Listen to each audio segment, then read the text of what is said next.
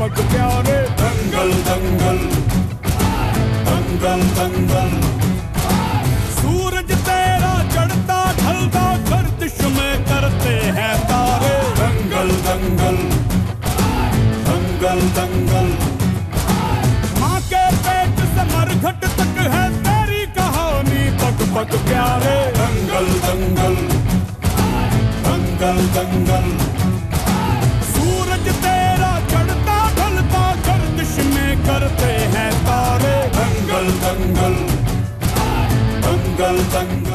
北京时间十二点十分，这里是正在直播的文艺大家谈，来自中央人民广播电台文艺之声。各位好，我是小东。各位好，我是小昭。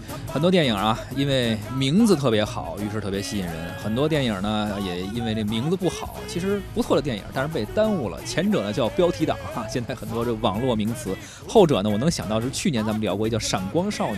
其实那电影还挺有意义的，讲的二次元文化和这个中国传统文化音乐的一个融合，但是后来被耽误了，因为名字起的不好。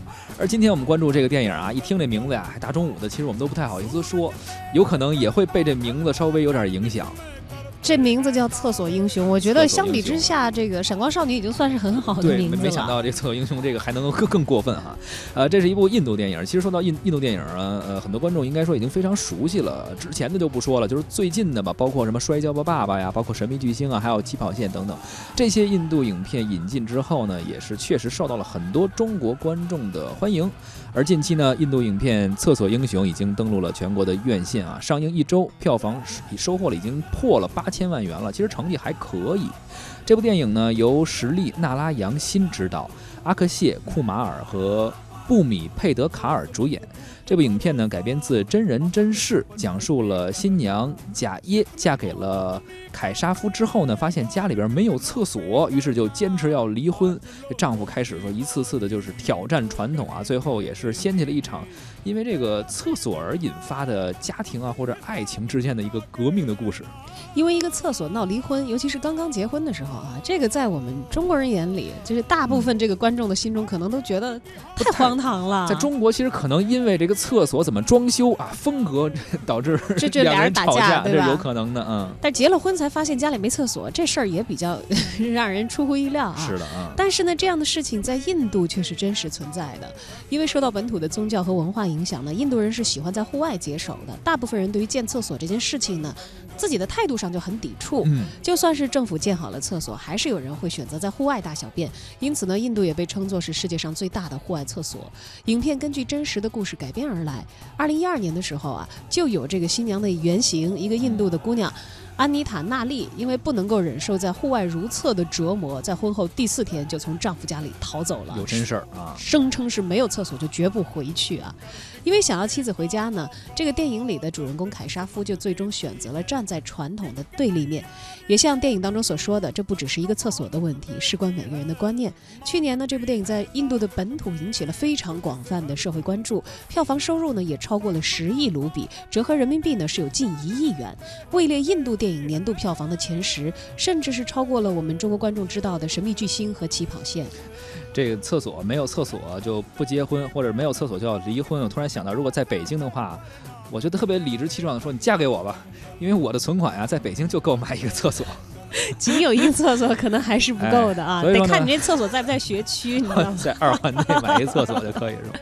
真的也就够买一厕所了。今天节目中呢，咱们就聊聊这部正在热映的印度电影《厕所英雄》。欢迎您在直播同时呢发来文字或者语音的留言啊，可以到文艺之声的微信公众号呃参与互动，还有机会获得我们赠出的电影票。本周日的十三点，也就是六月十七号啊，我们邀请大家在卢米埃北京龙湖 IMAX 影城参与文艺之声观影团推出的《侏罗纪世界二》这场电影的包场观影活动。发送您的姓名加上电话加上《侏罗纪世界二》到文艺之声的微信公众号，就可以参与我们的抢票报名了。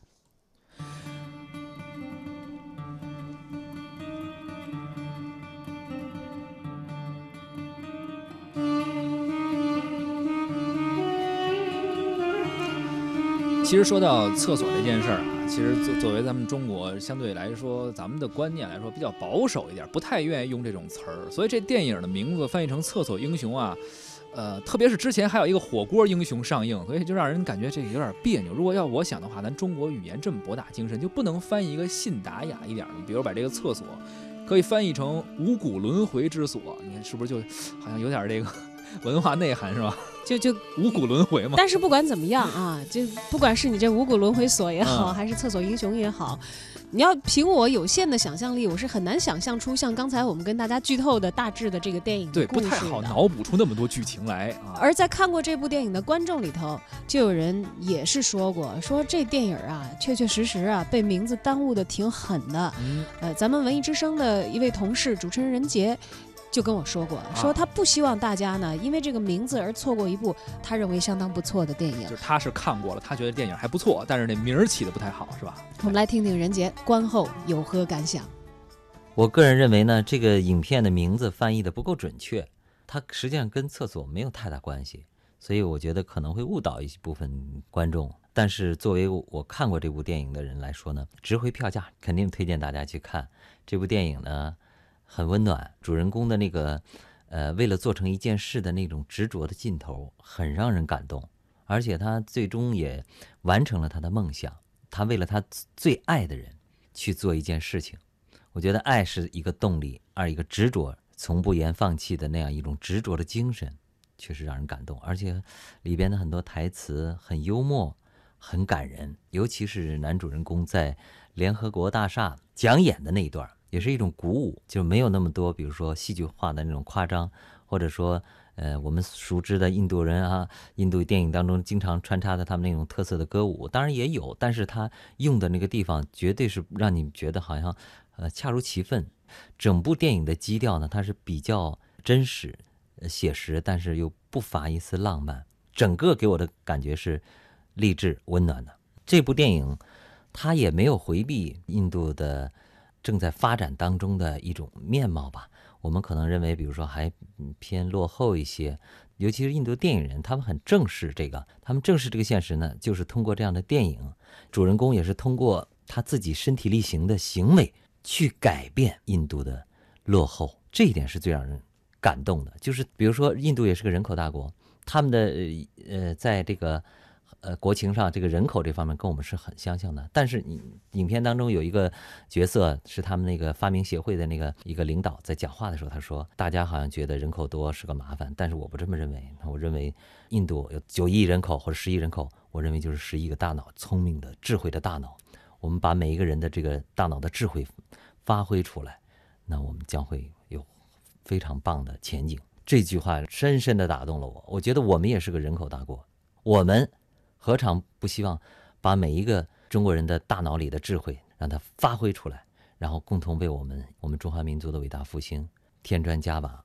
我觉得这是一个非常积极正面的一个看问题的一个角度。在影片当中，我看到那个人物说出这句话的时候，我马上想到，哇，这句话也用在我们我们中国太合适了，很感人。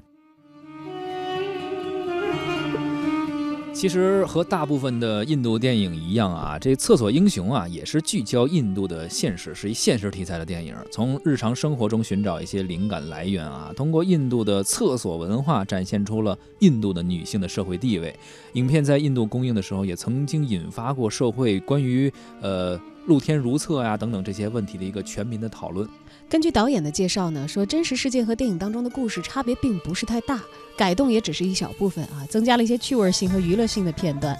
而整部影片呢，从项目开发到最终拍摄完成，总共用了五年的时间，实际拍摄只占了两个月。嗯，这个制片人呢，尼拉杰潘迪也是坦言说，说《厕所英雄》啊是印度第一部表现关于厕所禁忌的一个主题的电影啊。之前呢，印度没有拍过这种题材，他说这是一个很大胆，也有一定风险的挑战啊。这这个确实是因为传统文化、传统的观念和习俗在人们的心目。中已经根深蒂固了，你想去改变、去挑战，有一定的困难。因为在印度啊，这个野外上厕所已经形成了一种非常根深蒂固的宗教文化了，保守势力十分顽固。这部电影能够顺利的拍摄，很大程度上归功于男主角阿克谢。呃，库马尔他在印度是一个非常有名的演员，所以可能他呃，而且他还有这个印度成龙的称号，所以他的影响力啊，可能使得这部电影能够顺畅的执行下去吧。同时有了一个非常大的影响。哎，当媒体的记者问到这个制片人说拍摄的过程里有没有受到一些来自印度社会的现实压力的时候呢？制片人笑着说啊，说等他们意识到的时候，这电影已经拍完了。对，生米已经煮成熟饭了，已经有点小得意的感觉啊。嗯。其实呢，电影上映之后呢，印度的政府和社会啊。不仅没有阻挠，还给出了很多的优惠政策，在税收上呢，还提供了一些免税的政策。嗯，我们呢也请出了中国文化报的记者胡克飞啊，他也是看了这部电影，听听他观后有什么样的感受。今天下班后呢，我去看了这个印度电影《厕所英雄》啊，这片子很多人都说属于看了片名就不想看的电影啊，也有很多朋友说这是一部被片名耽误的电影。我就是被朋友推荐的，我去看了。说真的啊。最近一段时间呢，这个印度电影啊，我有点审美疲劳啊。你看今年上半年呢，基本上每个月都有印度片上映，开始的《神秘巨星》啊，后来的小萝莉的猴神大叔啊，再到后来起跑线啊，巴霍巴利王，再到现在这个上映的厕所英雄啊，基本上来说一个月有一个。据说呢，过两天还有要上映一个叫《护垫侠》的电影，是个印度片，这么多印度片儿。厕所英雄这个片儿呢，讲的故事挺简单的啊，讲了一个家里没厕所的故事。一个村子，女性们每天需要每天早上起来拎着裤子啊，去离村庄很远的地方啊，野地里方便，就为了这些宗教信仰或者所谓的传统，是吧？有个受过先进教育的女性，通过了自己的斗争和反抗和丈夫的理解帮助啊，最终成功的唤醒了人们。呃，对于女性上厕所的权利的尊重啊，最终的政府的帮助啊，在村中有了属于自己的厕所，就这么个故事。这事儿呢是个真实故事改编的。这个片子呢，优点和缺点都很明显。先来说说优点，因为我怕一会儿我说缺点说激动了就把优点忘了。优点呢，就是这个片子很好的抓住了印度本国的文化痛点啊。我们大家都知道，印度这个国家是典型的宗教国家，他们信奉神佛，他们有各种种姓的制度，但是呢，也有歧视女性的传统。啊，这种根深蒂固的愚昧的想法和不尊重，让我们看到的时候感到很荒唐啊，有时候会会甚至很愤怒啊。但是在一步一步的印度电影开始为女性的权利啊、孩子的权利啊、这个弱势群体的权利在抗争和呐喊啊，我们会发现印度电影人啊在与这些落后愚昧的文化做对抗啊，与这些旧思想对抗啊，与不良的文化做对抗，这个非常令人尊重。他们慢慢的发现了自己这个国家社会的毛病。通过各种手段宣传教育，用电影的方式正视自己的问题。那我想他们能这样做，那么今后一定会把这些看似荒谬的啊、不可理喻的一些做法彻底剔除。所以说，你看这种印类型的印度电影的时候，你就会思考啊，不仅是《摔跤吧，爸爸》，还是《神秘巨星》啊，都是有这种思考。有的时候，人们处在灾难或者愚昧中，并不可怕，可怕的是在这样的环境里，没有人是清醒的。没有人为了清醒而奋斗啊！没有人顶着压力叫醒那些装睡的或者真睡的人。这个类型的电影中，都是通过这个角色的这个努力、反抗、斗争啊，实现他们要的这个目的。看到这个时候，你总会觉得内心里真的是要给这些印度的电影们人们鼓掌啊！他们明显是在为这个国家战斗，为这个国家的明天努力啊，而不是单纯的将电影当做了摇钱树。这本身非常有价值啊，利益非常好。这个是最近一段时间，除了《巴霍巴利王》啊，剩下那几部印度电影的一个很明显的一个共同性。说完这个优点来说呢，我说说缺点。首先，这个片子两个半小时，头一个小时讲的是什么呢？讲的是男女主角怎么谈恋爱的故事啊，无非是双方冲破了传统束缚，走到一起这么点事儿，讲了一个小时。整个恋爱的这个过程啊，你比咱们看这个网络文学用词还要单调乏味、简单粗暴、没有营养，甚至没有逻辑。男主角爱上了这个第一次见面就骂他不要脸的女主角啊，然后就像个变态一样，天天跟着这女的，然后这女的特别烦。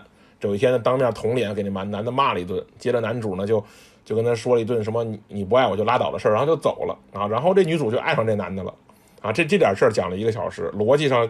看上去就像被剪了一个小时一样怪异，不光是逻辑怪异，整个这个文本翻译很诡异啊！我怀疑是实习生翻译的啊！这里面的一些用词啊，特别生硬。记得里面有一句歌词唱的是“我站在你的道上”啊！我想了半天，这道上是什么玩意儿？就这种印度电影啊，要没有好的翻译文本，挺难受的。那毕竟不是英语片儿啊，咱们这个中国观众。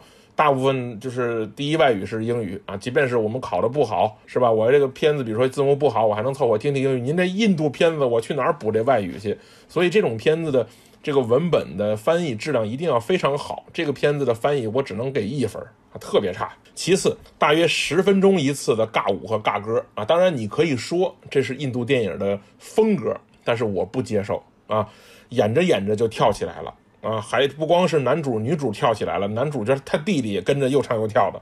那如果说在电影中这些男女主人公通过故事啊，导演他们是什么？源自宗教或者传统带来的思想僵化，阻挠了这些人们的意识的集体意识的进步。他们在冲破这些僵化的思想。那么冗长聒噪的歌舞、缓慢的节奏、吊诡的逻辑，这些同样阻挠了印度电影的进步。我向来对电影是有底线的，就是你作为一个电影，你首先要符合电影的基本规律和逻辑，绝不能因为你拍了什么内容讲了什么多高尚的道理而转移，那不能因为你的题材好，但是片子本身节奏拖沓、逻辑吊诡、转折生硬，最后结局特别潦草，这种片子我就会说是好的，我不能这么说。我为什么大家很多人说好？我不妨把大家的心态捅破。其实绝大部分的国内观众，包括我自己，对于印度电影的期望值不高，甚至是很低的，对吧？您别嘴硬，您一定就是这么想的。所以，当一部印度电影完成度还不错啊，价值观能引起共鸣，这个时候它被神化是特别容易的一件事情啊。但是，一旦这样的套路多起来，摔跤吧爸爸也好，起跑线也好，到这个神秘巨星也，这些片子慢慢慢慢多起来，你发现他们的套路很印度，是吧？很容易引起审美疲劳。慢慢这个时候呢，你就会提高你的期望值，啊，你的期望值会越来越高。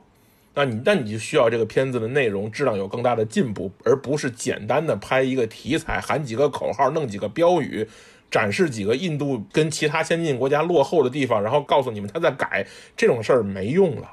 那目前看来呢，这个确实，这个大规模的印度电影走进咱们中国的市场，开拓了很多市场啊，也拿到了很多票房，但是其实也是在慢慢的消费这个好感度啊，加速它快速过时。我觉得与其像现在这样这样弄，还不如一两年有一两部精品，这种像饥饿营销一样也好，还是十年磨一剑也好，它真正崛起了以后，在大规模的开拓这个市场会更好。当然了，每年印度这个电影工业也拍了更多很多很多烂片儿啊。当然，我们我们没有看到那么多更烂的啊。但是你不能说引进过来这些片就都好，是吧？按照我们如今电影产业的标准呢，这两年印度电影确实是进步很大。当然，它还有很高的进步空间。我觉得它对于中国的这个市场的开拓呢，啊是一惊不一急的。但你不得不承认他们在进步。那如果说我们现在的电影还跑在前面的话啊，那么真的离被超越不远了。 आंखें खुली हो या हो बंद दीदार उनका होता है